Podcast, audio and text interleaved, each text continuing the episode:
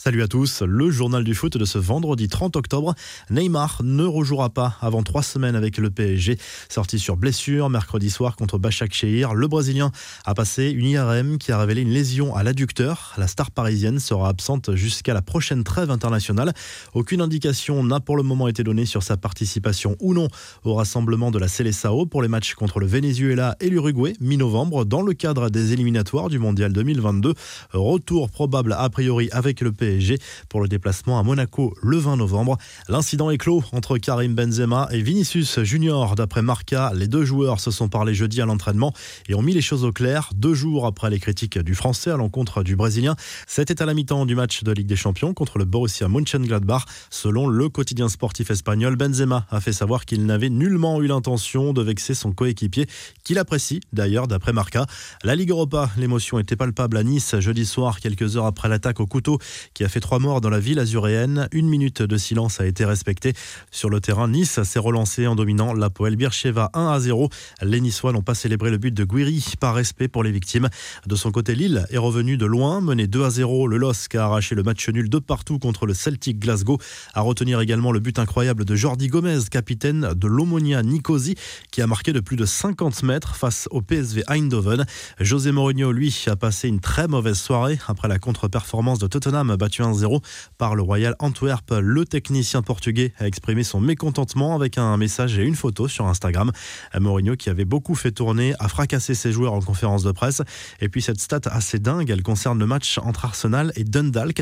Les Irlandais, battus 3-0, n'ont pas commis la moindre faute lors de toute la rencontre. C'est une première dans cette compétition depuis le relevé des statistiques. Bon anniversaire à Diego Maradona qui fête ses 60 ans en ce vendredi. Ronaldinho, Ronaldo, Mourinho, Valderrama, Van Basten, Baresi et bien d'autres. De nombreuses stars et anciennes stars du foot lui ont réservé une belle surprise avec chacun un message pour ce jour important pour LPB de Oro. Imaginez la tête de Zlatan Ibrahimovic qui reçoit une bouteille en plein visage dans le vestiaire du PSG. L'histoire est racontée par Thiago Motta dans l'émission Comme jamais qui sera diffusée bientôt sur RMC Sport. L'ancien milieu parisien est revenu sur cet épisode. C'est en fait Carlo Ancelotti qui avait de colère tapé dans une bouteille qui avait atterri en pleine tête de l'attaquant suédois. Un geste bien sûr involontaire. Ibrahimovic n'avait d'ailleurs pas bronché ce jour-là. L'attaquant de 39 ans qui fait également l'actualité par ailleurs via un spot de sensibilisation pour encourager le port du masque et le respect des mesures de distanciation sociale. Le virus m'a défié et je l'ai vaincu, mais tu n'es pas Zlatan. Ne défie pas le virus, lance le géant suédois dans cette vidéo publiée par la région de Lombardie. Des images incroyables à présent qui nous viennent de Croatie. Ce spectacle pyrotechnique assez dingue concocté par les ultras de du Split qui ont fêté les 70 ans du groupe en illuminant le ciel de la ville. Un spectacle fou pour les habitants de la ville croate. Enfin, l'ambiance est toujours aussi bonne dans le vestiaire du PSG. Cette fois, c'est Marco Verratti qui a été victime des taquineries de la part de ses coéquipiers. Mbappé, Marquinhos et Paredes notamment se sont amusés avec le téléphone portable de l'international italien dans la piscine. Et ce qui devait arriver arriva. Le téléphone de Verratti a fini bien trempé avec une maladresse visiblement de l'international argentin. La revue de presse, le journal L'équipe consacre sa une à l'émotion suscité à Nice après l'attaque terroriste de jeudi matin. L'atmosphère était forcément très spéciale pour les joueurs niçois en marge de ce match d'Europa League contre les Israéliens de l'Apoel Bircheva. En Espagne, le journal AS consacre sa une au problème de numéro 9 qui persiste pour le Real Madrid.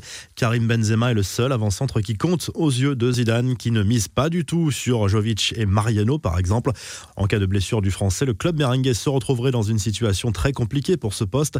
Don Pedri titre ce vendredi le journal Sport qui revient sur le début de saison du jeune joueur Blaugrana. Son temps de jeu est déjà très encourageant pour un joueur de 17 ans au talent indéniable. Le quotidien sportif lui promet un avenir radieux après sa prestation remarquée sur la pelouse de la Juve en Ligue des Champions.